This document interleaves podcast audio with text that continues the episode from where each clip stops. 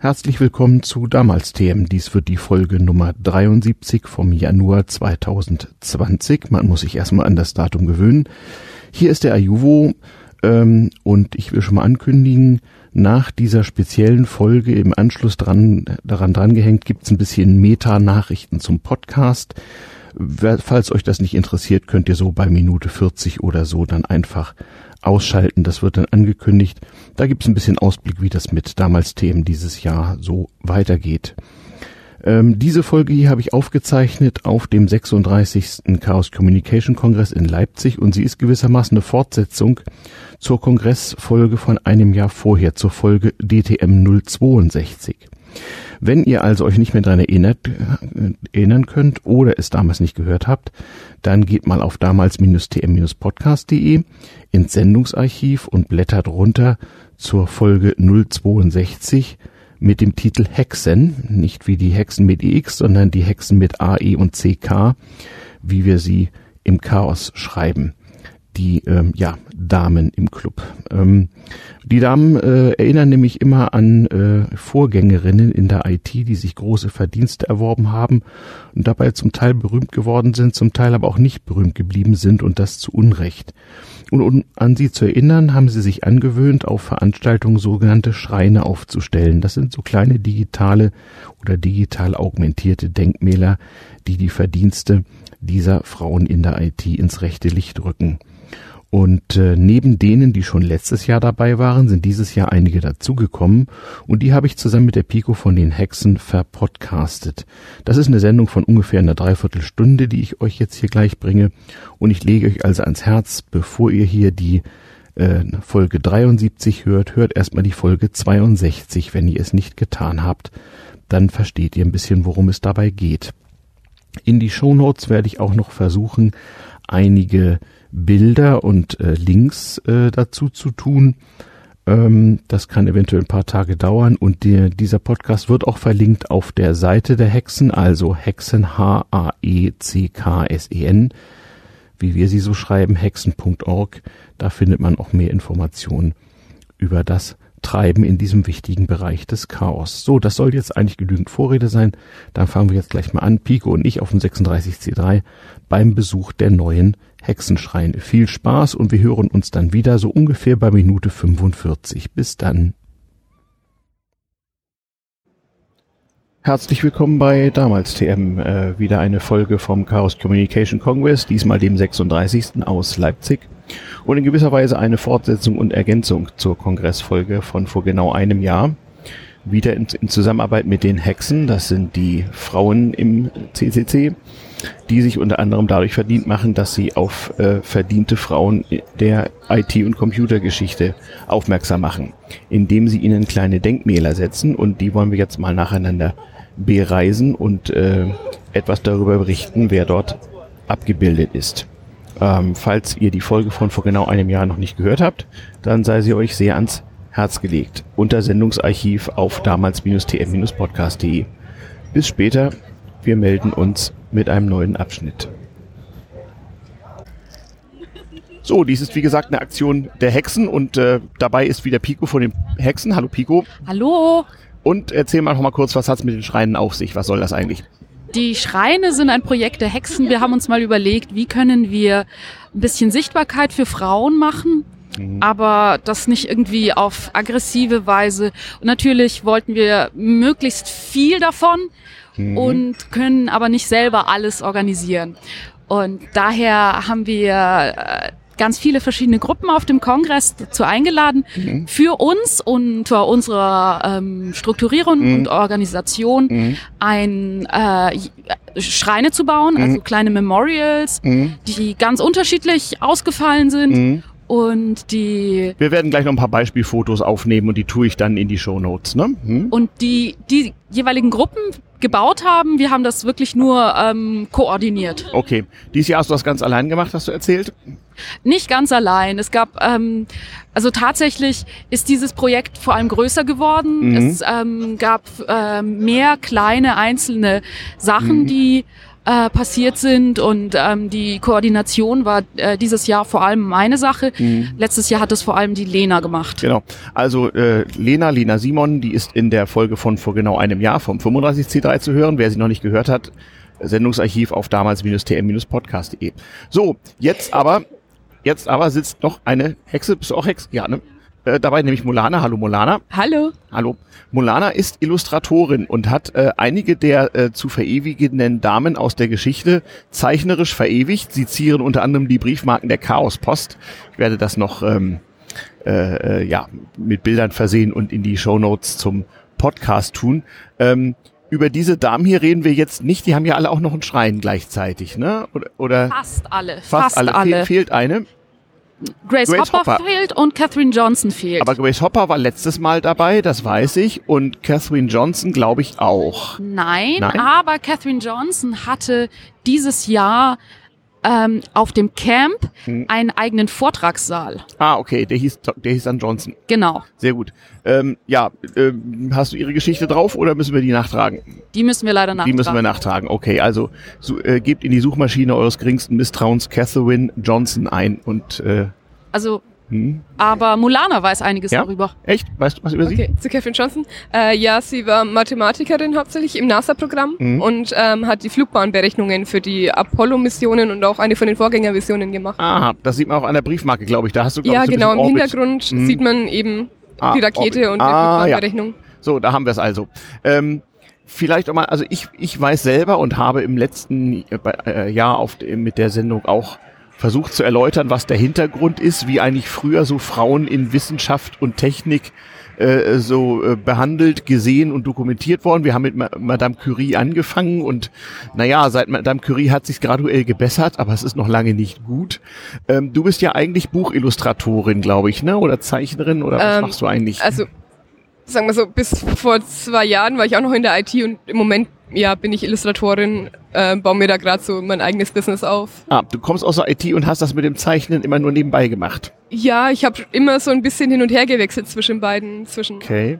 Ja. Super. Und baust du jetzt sozusagen neben der IT oder statt der IT? Statt der IT. Ah ja. Aber ich habe es neben der IT auch schon ein bisschen gemacht. Okay, also zeig ja wunderbar. also ich habe ja deine Briefmarken schon bewundert, der Chaospost, nicht? Wir haben ja hier unsere eigene, ähm, unser eigenes Post Office äh, auf dem Kongress und zwischen allen Chaosveranstaltungen.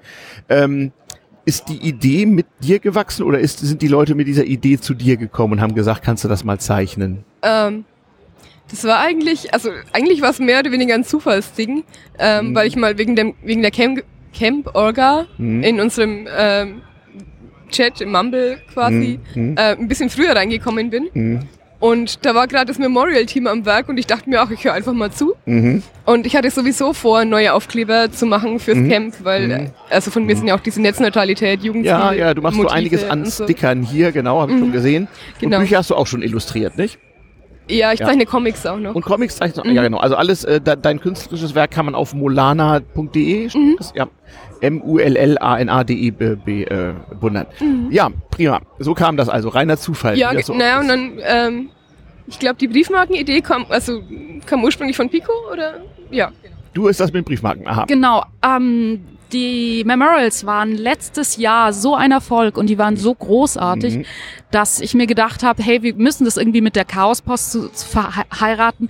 Der eine die eine Art von Personenkult mhm. ist ja dieses, wir, wir machen einen Schrein für diese mhm. Person und machen ein Museum dafür. Mhm. Die andere Sache ist natürlich die Briefmarke. Genau. Das ist auch so eine, ähm, Stelle, wo man dann wirklich im Mainstream angekommen ja, genau, ist, wo man so eine ein, Briefmarke So ein hat. ikonisches Ding. Und für die, für viele Leute, also die jüngere Hälfte der Kongressteilnehmer ist ja so eine Briefmarke schon wieder oldschool und äh, wir hatten ja nichts und äh, ja, aber ich war heute bei der Chaospost auch schon. Alle schreiben sich wieder Postkarten auf andere Chaosveranstaltungen in die Vergangenheit, in die Zukunft.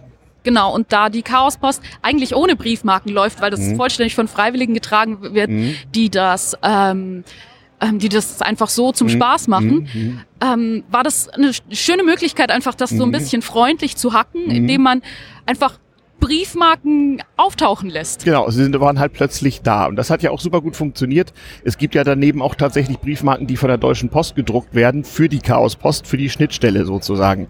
Also die Chaos Post hat eine Schnittstelle zur realen Post. Ja, nur umgekehrt müssen wir noch dran arbeiten. Ich würde mir ein Postfach wünschen, wo man draufschreiben könnte Pico, CO Chaos Post, Postfach 2342, was weiß ich was, 1111 Berlin oder so. Hm. Naja, nächste Ausbaustufe. Über die Chaospost können wir später noch podcasten, aber äh, das ist vielleicht auch ein anderer Podcast. Während ja die Damen hier alle historische Leistungen haben und ähm, in den letzten Jahrhunderten, bis auf Ada Lovelace sind sie, glaube ich, alle in den letzten 100 Jahren so ungefähr gewesen. Ne? Genau. Ganz genau. Und man an ihnen sozusagen so ein bisschen die Geschichte von äh, ja, Technik unter besonderer Berücksichtigung von Raumfahrt, Astronomie und IT, so kann man es wohl ausdrücken, nachvollziehen kann. Ja, was wir jetzt machen werden, ist, wie beim letzten Mal auch, wir werden hier in den großen heiligen Hallen ein Schrein nach dem anderen aufsuchen, werden ein paar Töne und Worte zu der entsprechenden Dame äh, aufzeichnen.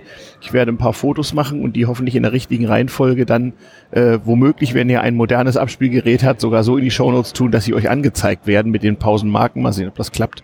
Ähm, wenn nicht, damals-tm-podcast.de. Und ähm, ja, ich schicke dir die Datei dann nochmal zum Runterladen und habt ihr eine Hexenseite, wo hexen.org gibt es, ne?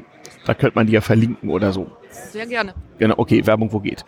Prima. Ja, Molana, dann ähm, wirst du noch alle anderen, also wird es eine zweite Auflage geben an Briefmarken? Ja, wir arbeiten im Moment an einer zweiten Auflage, die dann Frauengruppen äh, äh, ah.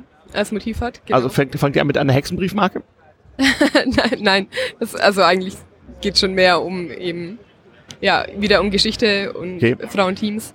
Früher okay. war das ja so, dass eben. Kannst du mal ein Beispiel sagen für ein historisches Frauenteam? Äh, zum Beispiel die Harvard Computers. Das okay. ist die erste Briefmarke, die ich schon gezeichnet habe. Mhm. Äh, die haben ähm, ja eben an Harvard damals Berechnungen angestellt und eben auch mit den ersten Computern gearbeitet, da Software entwickelt. Äh, Moment, ich verwechsel es gerade. Ähm,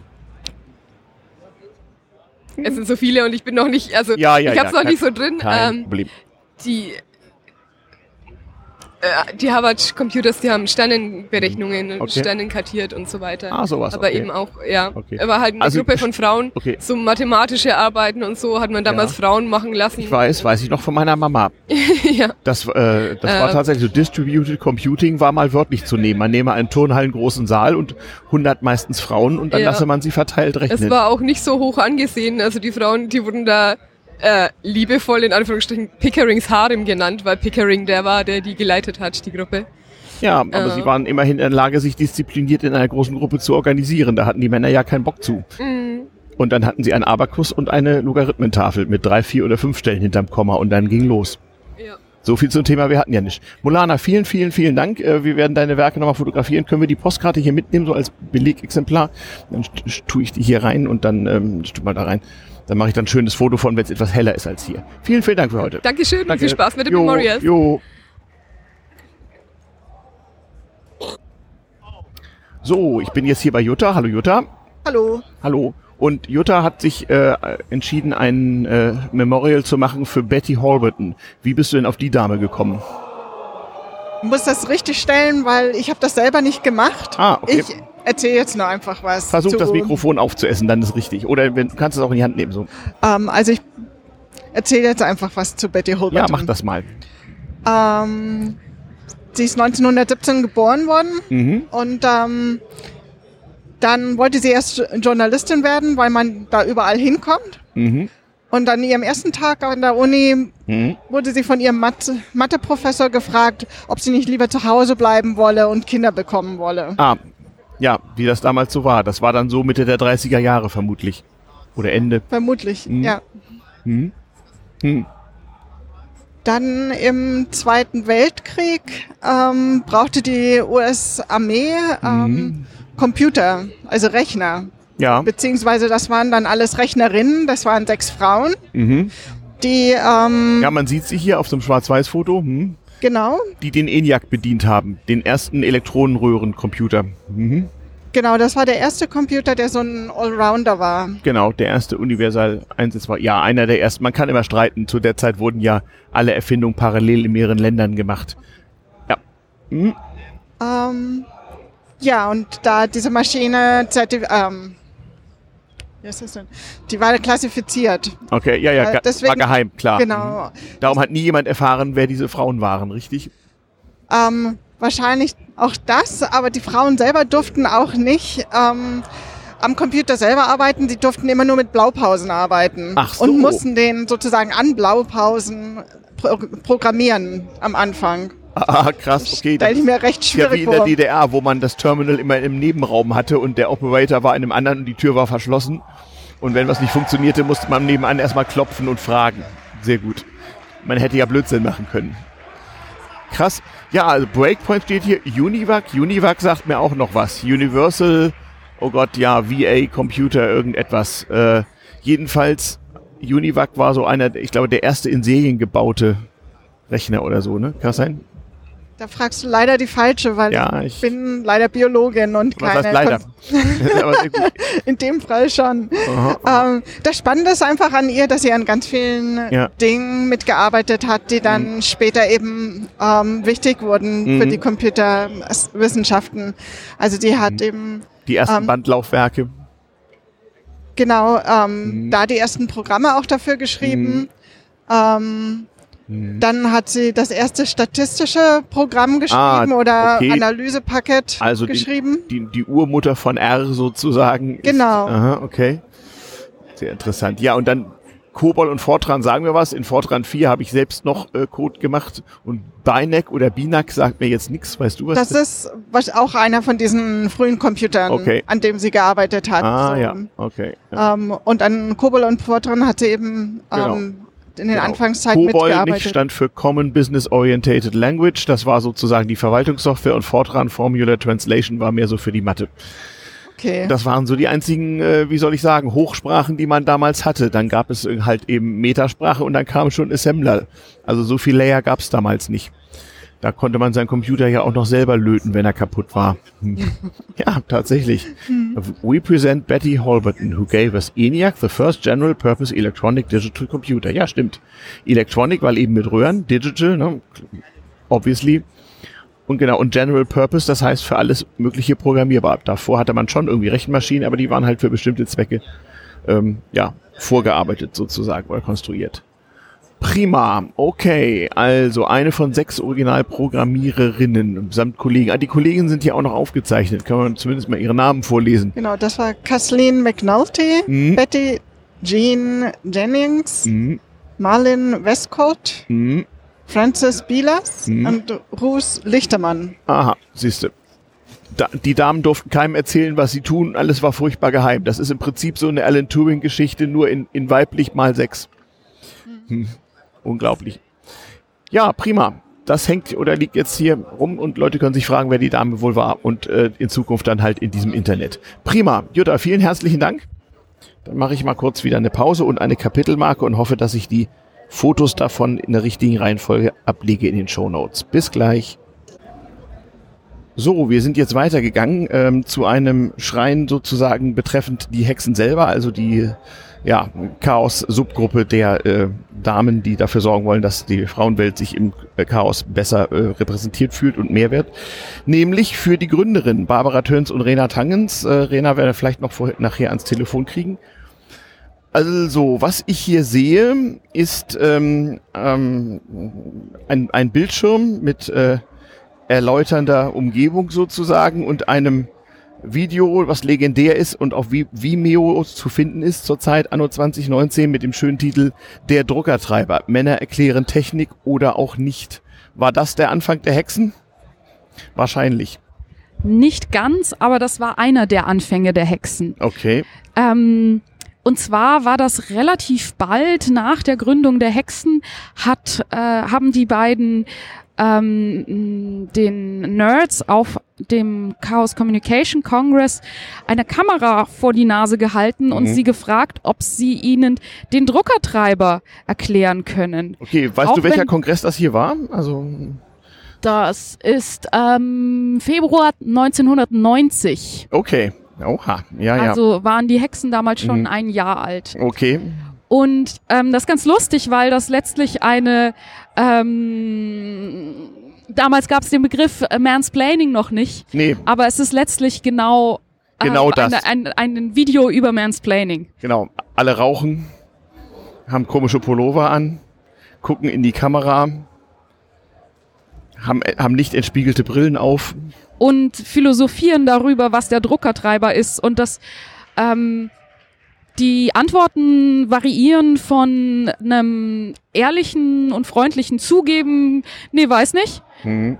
bis zu äh, flapsigen und teilweise schon fast sexistischen Antworten. Ah ja, so, so. Ja, so fing es an. Ähm, also genau, wir feiern ja jetzt 30 Jahre Hexen, also 1989 gegründet von Barbara und Rena und das ist sozusagen das Anlass A, das Anlass wie, oh man sieht eine Dame mit den damaligen Videokameras, die man noch so auf der Schulter haben muss. Also tatsächlich ist das keine Dame, nee, sondern ein junger Herr mit einer ja, 80er-Frisur. Ja, man muss aber zugeben, dass diese 80er-Frisur hinter der Kamera bei verdecktem Gesicht Genau, das ist ganz schwierig zu erkennen. Ja. Der Mensch erklärt gerade auch, was so der Druckertreiber ist, aber mhm. ich glaube auch, das ist keine so ganz äh, verständliche Erklärung. Nee, wahrscheinlich nicht. So, so. Werdet ihr ähm, diesen, hm, das ist, betrifft ja im Prinzip euch als Hexen, werdet ihr das auf eure Hexenseite äh, irgendwie integrieren? Ähm, wir werden auf alle Fälle auch über dieses Memorial auf unserer Webseite berichten. Genau. Hexen.org. Hexen schreibt sich H-A-E-C-K-S-E-N. So, hervorragend. Dann gehen wir mal weiter. Und so. So, dann stehen wir vor dem nächsten Schrein für eine Dame namens Karen Spark Jones. Spark mit Ä. Ähm, entsprechende Bilder für die Shownotes habe ich eben gemacht. Ich hoffe, die poppen jetzt auch zeitgleich zu dieser Kapitelmarke hier auf. Ähm, Karen Spark Jones ist verstorben 2007. Das heißt noch gar nicht so lange her und ähm, hat auch bis zum Schluss fleißig gewirkt. Vor allem, wenn ich das hier richtig sehe, ist sie eine Computersprachenentwicklerin und war sehr engagiert darin, äh, junge Mädchen äh, in die IT zu bringen im weitesten Sinne und behauptet hier in einem Interview, man müsse sie mit 13 da abholen, danach sei es zu spät. Interessante Theorie eigentlich, ne? Mhm. 13.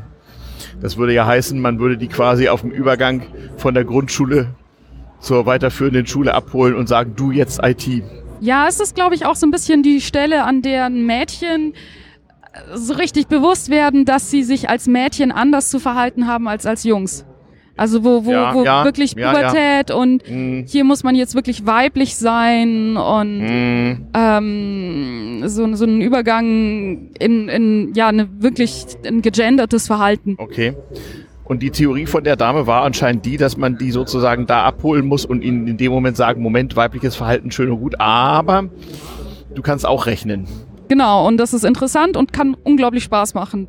Ja, ich äh, habe hier mal abfotografiert Auszüge aus einem Interview, äh, wo sie das ein bisschen weiter expliziert. Wir haben ja so eine etwas verpixelte, gerenderte Grafik. Ähm, also anscheinend, äh, ja, auch mehrfach ausgezeichnet, eine erfolgreiche Wissenschaftlerin im, äh, ja, im weitesten Sinne Automatic Language and Information Processing, also im Prinzip äh, bei, bei der Frage, wie man höhere Computersprachen bis runter zur Maschinensprache interpretiert und da Fortschritt generiert. Und ihre hauptsächlichen Wirkungszeiten, wenn ich das hier richtig sehe, waren Ende der 50er und in den 60er Jahren. Da hat sie wesentlichen Erfolg beigetragen und dann später auch eine Menge Preise eingeheimst. Interessant ist, guck mal, die hat die meisten Preise gekriegt, so wenige Jahre vor ihrem Tod. 2002, 4, 7. Mhm. Und davor, naja, okay, mal einen, 88. Hm, ja, also anscheinend hat sich während ihrer Lebenszeit viel getan. Ja, man sieht aber auch, dass es ähm, zum Beispiel den einer 2007 ist ähm, der Women's Group Athena Award und die auch die 2007 ist die Loveless Medal. Das heißt, da sind Sachen, die auch so ein bisschen ähm, Frauensichtbarkeit verhelfen. Mhm. Ja, also eventuell wurde sie vorher einfach nicht berücksichtigt. Ja, wobei, na gut, einige Sachen sind auch konventionell. Fellow of the British Academy und so, das ist also, das ist äh, nicht, nicht geschlechtsspezifisch wahrscheinlich, obwohl natürlich Frau da bestimmt auch unterrepräsentiert ist. Hm. Was ganz, ja. was ganz interessant ist, ist, dass wir ähm, die Abbildung von ihr, mhm. die ist nicht nur verpixelt, sondern das sind lauter ähm, ja, ja, Buchstaben ich, und ja, Zahlen, ja. die. Also der Farbwert ist als ist numerisch wiedergegeben in jedem einzelnen Pixel.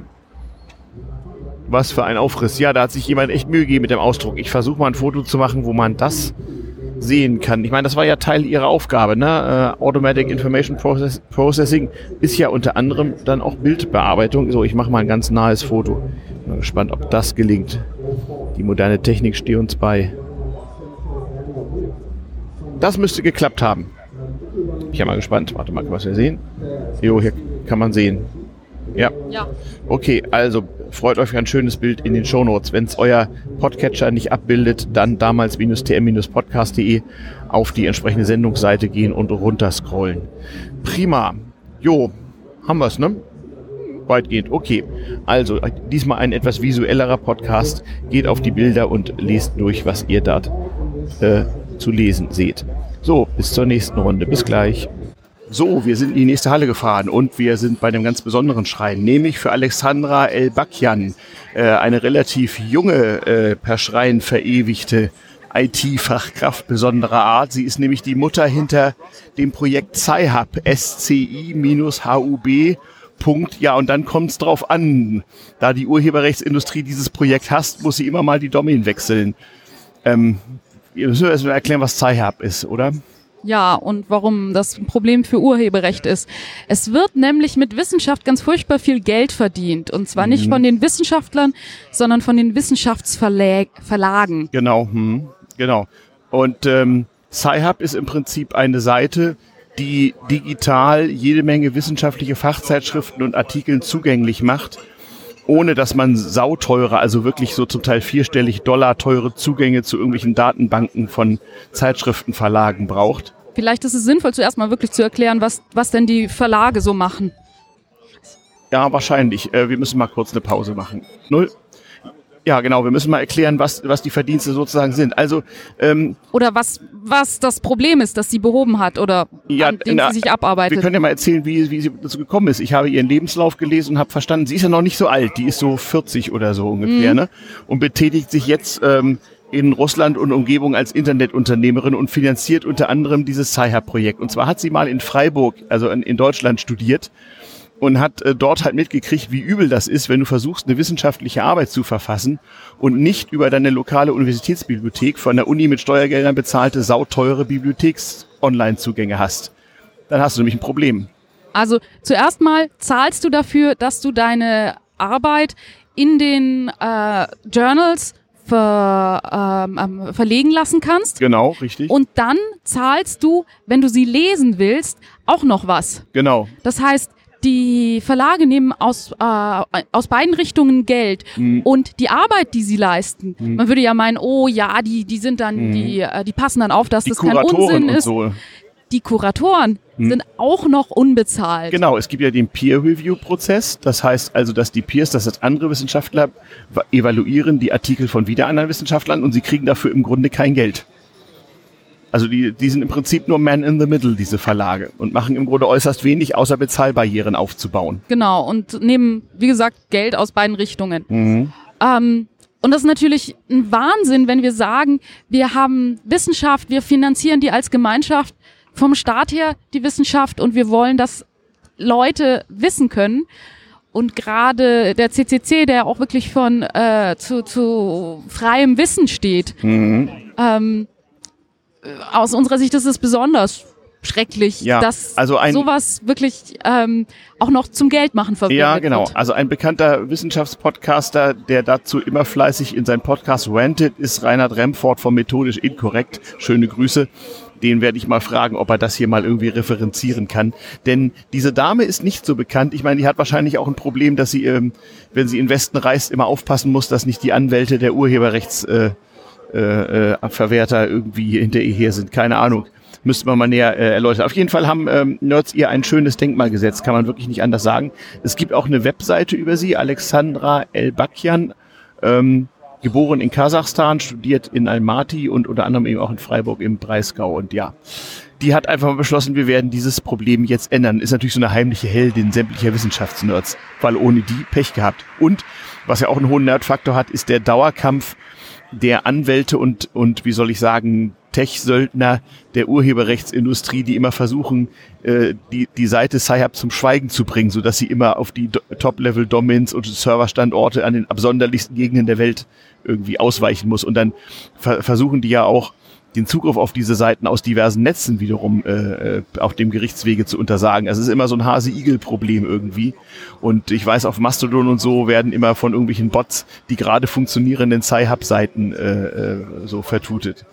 Also ja, ein Nerdding, aber ein sehr wichtiges, weil hier im Prinzip ähm, also kartellrechtlich und Marktmissbrauch und so weiter, äh, marktmissbrauchsmäßig ist das also ein sehr klarer Fall.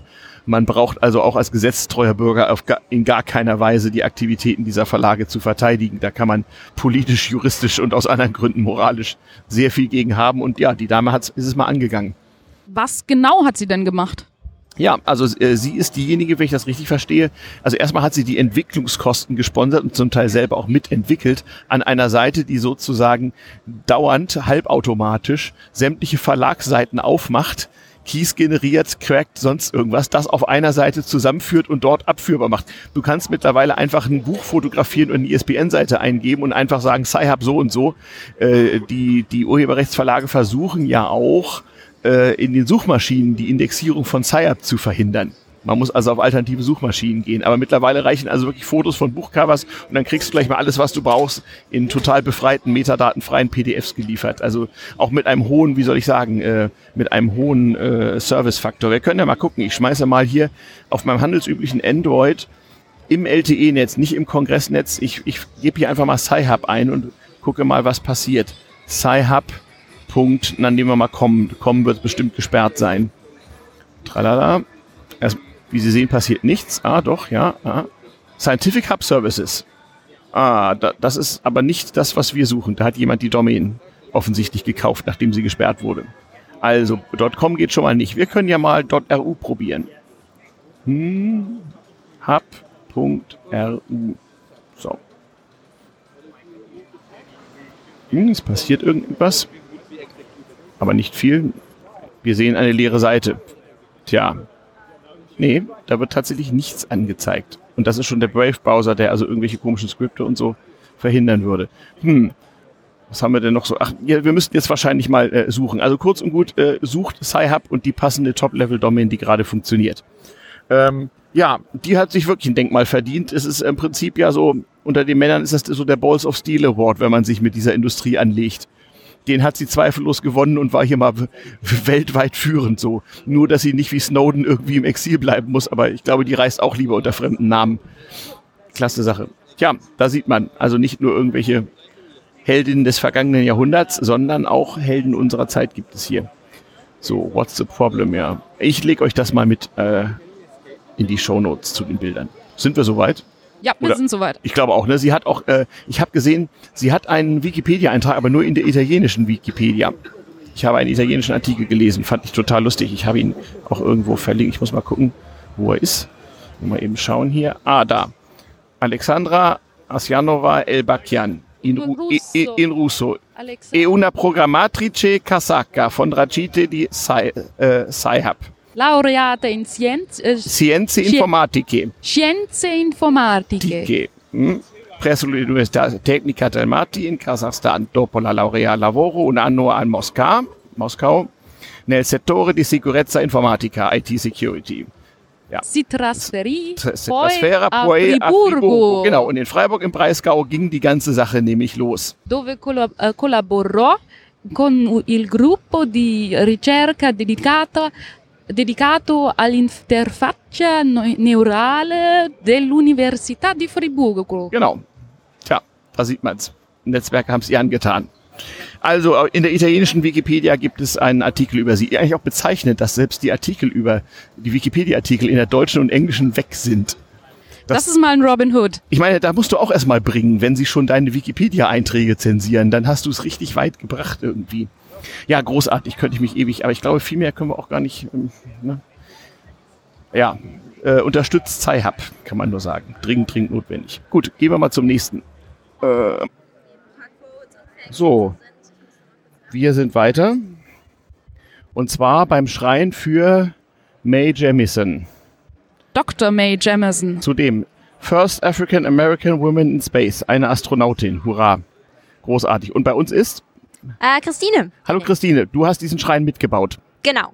Großartig. Kannst du uns was über die Dame erzählen? Ähm, Dr. Mae Jameson ist eine unglaublich beeindruckende Person. Ähm, sie war nämlich nicht nur Astronautin, sondern sie war, ähm, ist Menschenrechtlerin, Ärztin, ähm, engagiert sich ganz, ganz doll für, ähm, für Bildung in der dritten Welt und ähm, ja, absolute Inspiration. Mhm. Also, also nicht wahr, sondern ist, sie lebt noch. Ne? Sie lebt noch, ja. Ich wollte sagen, so lange kann das ja noch nicht her sein. Wann, Genau. wann war ihr erster Spaceflight? So in den 80ern oder 90ern? Anfang der 90er. Anfang der 90er, okay. Und die war die erste? Mhm. Aha, Afroamerikanerin. Ja. Okay, sieh mal eine an. Ja. ja, es gab auch danach nur noch eine Handvoll weiterer afroamerikanischer Frauen in Space. Okay. Ich glaube fünf oder sechs. Okay, so wenige. Da sieht man. Ja. Tja. Tja, tja, tja, tja. Okay, ähm, wahrscheinlich gibt es diverse Quellen in diesem schönen Internet über sie. Ich mache auch ein schönes Foto, äh, wieder passend zu der, zu der Kapitelmarke hier. Ähm, was macht sie denn heute? Weißt du das zufällig? Also, Das müsste ich tatsächlich nachgucken. wenn man schon zu Lebzeiten Denkmäler gesetzt bekommt, muss das ja. Ähm, ich weiß, dass sie sich immer noch sehr, sehr stark für, für Bildung und auch Mhm. gerade für, für MINT-Bildung in, in Afrika einsetzt. mhm. Und ähm, genau, hat auch zwischenzeitlich für die UN gearbeitet. Okay. Und äh, ja, Ja. Sieh mal eine an. Und wie, wie kam es dazu, ausgerechnet sie auszuwählen und hier diesen Schrein zu machen? Weil der, der Aufruf von den Hexen, der ist ja ein Daueraufruf, glaube ich, ne? Ja, ganz genau. Also wir, wir wollen das für jeden Kongress schöne Schreine. Okay.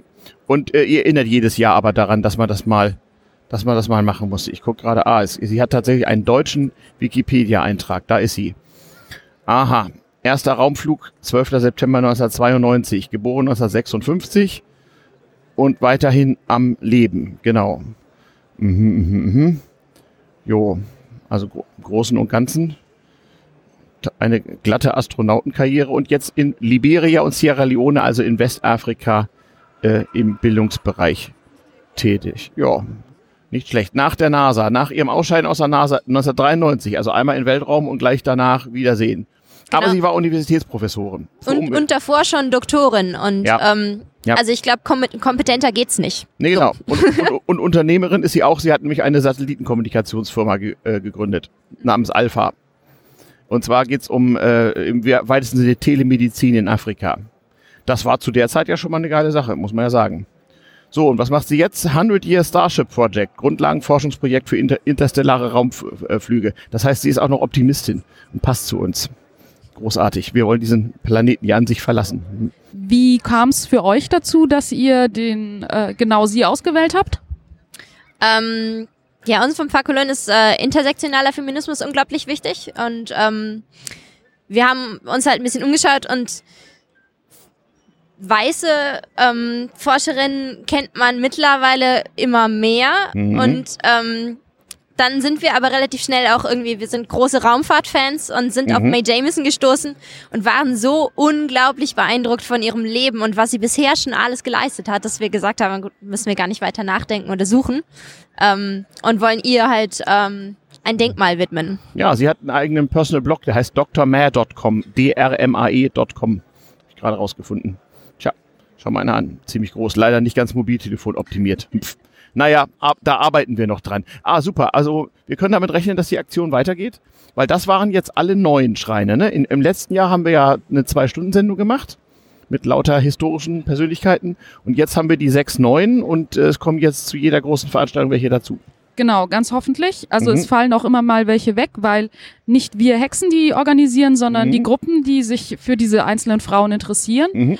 Und ähm, dieses Jahr haben sich die Hexen ein bisschen auf eine andere Sache fokussiert, nämlich einfach die ihre Assembly größer zu machen und schöner Mhm. zu machen. Mhm. Und nächstes Jahr wird es wahrscheinlich mehr neue Schreine geben Mhm. und ganz sicher noch neue Aktionen, wie zum Beispiel die Postkarten und die Briefmarken. Genau, Molana zeichnet mehr Briefmarken. Ganz genau. Und dann auch von Teams von Frauen, hat sie uns verraten. Genau, jetzt sind die Frauengruppen dran. Ja, sehr, sehr, sehr gut. Ja, Mensch, vielen herzlichen Dank, dass du hier deine Buchführungsarbeit unterbrochen hast. okay. Und dann, ja, Pico, dann sind wir schon soweit, ne? Ja, Unglaublich. genau. Ja, also das war die äh, äh, Sendung vom 36C3 mit äh, Pico und meiner Wenigkeit. Ähm, bleibt uns gewogen, ähm, damals-tm-podcast.de oder damals-tm auf Twitter, verbreitet die News von dieser Sendung. Schaut euch die schönen Bilder an, weil ohne Bilder ist diese Sendung nur halb so gut. Und ähm, nächste Sendung wie immer ungefähr zum Monatswechsel. Und wir hören uns wieder auf dem 37C3. Genau. Tschüss. Gruß aus der Zukunft. Tschüss. Ja, das äh, war die Folge 73. Ähm, wahrscheinlich wird sie wieder den Titel Hexen 2 bekommen oder so etwas. Ich hoffe, dieser kleine Bericht vom letzten Chaos Communication Kongress hat euch gefallen. Mehr Informationen auf hexen.org. Hexen schreibt sich da H-A-E-C-K-S-E-N. Ähm, und im Blog zur Sendung unter damals-tm-podcast.de. Ich hatte euch versprochen, noch ein bisschen Meta-Content nachzuliefern. Falls der euch jetzt nicht interessiert, könnt ihr an dieser Stelle ausmachen. Äh, und wenn er irgendwann nicht mehr aktuell sein wird, dann werde ich ihn im Archiv hier wahrscheinlich auch abschneiden. Aber jetzt bleibt er erstmal drin als Info für die Stamm- und die Neuhörer von damals TM. Ähm, einige Hörer hatten gefragt, wo bleibt denn die obligate Silvesterfolge mit dem guten Winfried? Ja, der hatte so dermaßen die Rüsselpest, dass wir sie verschieben mussten. Ich bin aber guter Dinge, dass wir das in den nächsten zwei, drei Wochen hinkriegen. Lasst euch überraschen, ich werde es entsprechend ankündigen. Auch damals TM Classic kommt nicht zu kurz. Mit ähm, Stammgast Frank Wunderlich Pfeiffer von Golem habe ich ein ausgesprochen technisches Thema. Äh, das, äh, da sind wir schon mal dran gescheitert. Das werden wir jetzt nochmal in hoffentlich nicht ganz so trockener und etwas farbigerer Form im damals TM-Format darbringen. Schönen Grüßen, Grüßen soll ich auch von Luis und Steffen, die befinden sich zur Hälfte noch in China irgendwie. Äh, wir treffen uns demnächst mal und haben da auch schon was in petto ähm, was auch wieder eine schöne damals TM Classic Folge äh, ja werden soll. Soll heißen, auch in 2020 gibt so ungefähr einmal im Monat und wenn wir es hinkriegen, immer so zum Monatswechsel eine neue Folge. Das soll auch dabei bleiben. Ganz herzlich bedanken möchte ich mich bei denjenigen, die etwas grinsend auf dem äh, Kongress mich mit Geld beworfen haben und gesagt haben, hier, ich muss auch meine Chaossteuer bezahlen. Ähm, auch weiterhin ist das so die einzige Möglichkeit, uns zu unterstützen. Ähm, wir fragen nicht danach, wir freuen uns aber trotzdem drüber. Ähm, entweder wir gehen davon einfach mal gemeinsam essen und hacken neue Ideen aus oder wir legen Geld zurück, habe ich auch schon mal gemacht, für Reisekosten und Bahnfahrkarten. Ich habe eine Sendung an der Ostsee ausstehen, da werde ich das wahrscheinlich mal machen. Ähm, also herzlichen Dank immer, wenn ihr in welcher Form auch immer uns mit Geld bewerft, nicht? Äh, das ist übrigens auch vollkommen legal.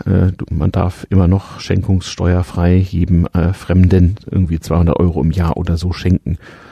Ja, also äh, ne, ähm, Weihnachts- und sonstige Glückwunschkarten an die Adresse im Impressum oder auch in real life, face to face auf Chaosveranstaltungen eurer Wahl. Das ist immer eine gute Möglichkeit. Vielen Dank dafür. Auch symbolische Dinge helfen. Ähm, da wird gefragt, wann werden wir mal ein Konto haben? Naja, die, die im Chaos aktiv sind, wissen, ich ähm, habe da gerade so ein kleines Projekt Hacker EG. Vielleicht wird es da auch mal einen Kanal für damals TM-Hörer geben, aber in erster Linie soll das hier ja der Podcast sein, so wie Gott ihn geschaffen hat. Nicht kommerziell, plattformfrei, äh, mit einer möglichst niedrigschwelligen Lizenz versehen, open everything und ähm, ja, laut, lauteres, nicht kommerzielles, plattformfreies Podcasten halt ebenso, wie sich das gehört. Ja, ähm, da bin ich mit meiner Nachrede eigentlich schon am Ende. Ähm, ankündigen möchte ich auch noch eine weitere Meta-Folge, wo ich mich mal in der Kunst des Solo-Podcastens versuchen werde. Die wird in einigen Wochen erscheinen. Auch da wird es eine Vorab-Information geben auf Twitter oder auch auf unserem neuen, neuen Mastodon-Kanal. Falls ihr einen Mastodon-Client am Laufen habt, kann ich euch nur empfehlen, dann guckt mal äh, nach damals TM in einem Wort. Ähm, bei damals TM, also at damals TM at social.bau-ha.us ähm, findet ihr den entsprechenden Account. Ich tue ihn auch nochmal in die Show Notes dazu und der ist auch schon ver Mastodon vertutet und vertwittert worden. Auf diesen Kanälen gibt's also auf jeden Fall immer Ankündigungen. Es lohnt sich auch tatsächlich ab und zu mal auf der guten alten Homepage, jawohl, damals-tm-podcast.de, im Menü auf aktuelle Infos zu klicken. Da gibt's tatsächlich eben solche und auch interessante Links und Einladungen und andere Dinge mehr. Ähm, ja, die Sondersendung, die ich äh, noch ankündigen werde, die hier sozusagen vorankündige für die Stammhörer, ähm, wird eine Solo-Sendung sein mit mir, wo ich euch ein Buchprojekt vorstellen will. Jawohl, ein Buchprojekt. Ich hatte es ganz am Anfang vor fünf Jahren dieses Podcasts schon mal angedeutet. Äh, hier werden ja zum Teil auch technische Dinge und Anekdoten äh, verarbeitet, die ich von meinen beiden Nerdgroßvätern, Baujahr 1890 und 1909 hatte. Der eine war Tonmeister, der andere war Spezialist für drahtlose Nachrichtenübertragung. Das war damals eben die Hightech. Und ähm, ich habe mich lange ähm, beraten und beraten lassen. Ähm, es wird jetzt doch wohl eher ein historischer Roman werden, weil die, die ganze Sache mit der Quellen- und Copyright-Pflicht sonst wirklich unangenehm wird. Gleichwohl mit vielen interessanten Materialien und auch ein paar Bildern, soweit das Urheberrecht das dann zulässt. Oder sie aus dem alten Familienbestand stammen, was zum Teil der Fall ist. Und ähm, was ich noch nicht genau weiß, ist, ob ich das überhaupt klassisch nochmal irgendwo in Verlag gebe oder ob ich das sein lasse. Also ähm, es mag manchmal seine Vorteile haben für den Print vielleicht, aber mir ist eigentlich im Moment eher nach einem ebenfalls plattformfreien, ähm, kostenfreien Open Everything Angebot hier. Ähm, also wenn sich jemand äh, unter meinen Hörern in der Buchbranche befindet, vor allem auch in der E-Book und Self-Publishing äh, äh, ähm, Szene bewegt und mir da beratend zur Seite stehen könnte, dann wäre das nicht schlecht und sei es erstmal ein längeres Telefongespräch. Ein bisschen was weiß ich schon, aber ich brauche da mal einen Profi und besonders viel Lust hätte ich auf eine Lösung einer äh, wirklich weitgehend freien E-Book-Version äh, e und ähm, einer schönen, signierten zum Anfassen und Aufheben, es ist ja auch was Historisches, ähm, Druckversion, die dann halt konventionell verlegt wird irgendwie. Ja, also wenn mir äh, da jemand helfen kann unter den Hörern, dann immer Tipps herzlich gerne. Und das soll auch keineswegs ein No-Cost- und Vorlaub-Produkt sein, das sei hier auch mal angemerkt.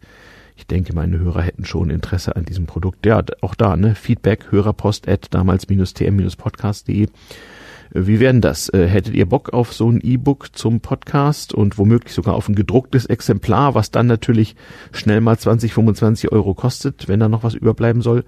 Wenn ja, auch da gebt mal ein Signal auf den einschlägigen sozialen Kanälen oder noch besser per Mail. Das macht sich immer einfacher und da kann man dann auch mal rückfragen und ähm, ja, gebt mir Tipps zu Leuten, die ich dazu mal befragen soll. Das war mein Anliegen. Okay, das war Folge 73. Folge 74 kommt recht bald. Welche genau es wird, kommt drauf an, wer von den Gästen sich als nächstes bereit findet. Bis zum nächsten Mal. Bis bald. Ayuvo. Ciao.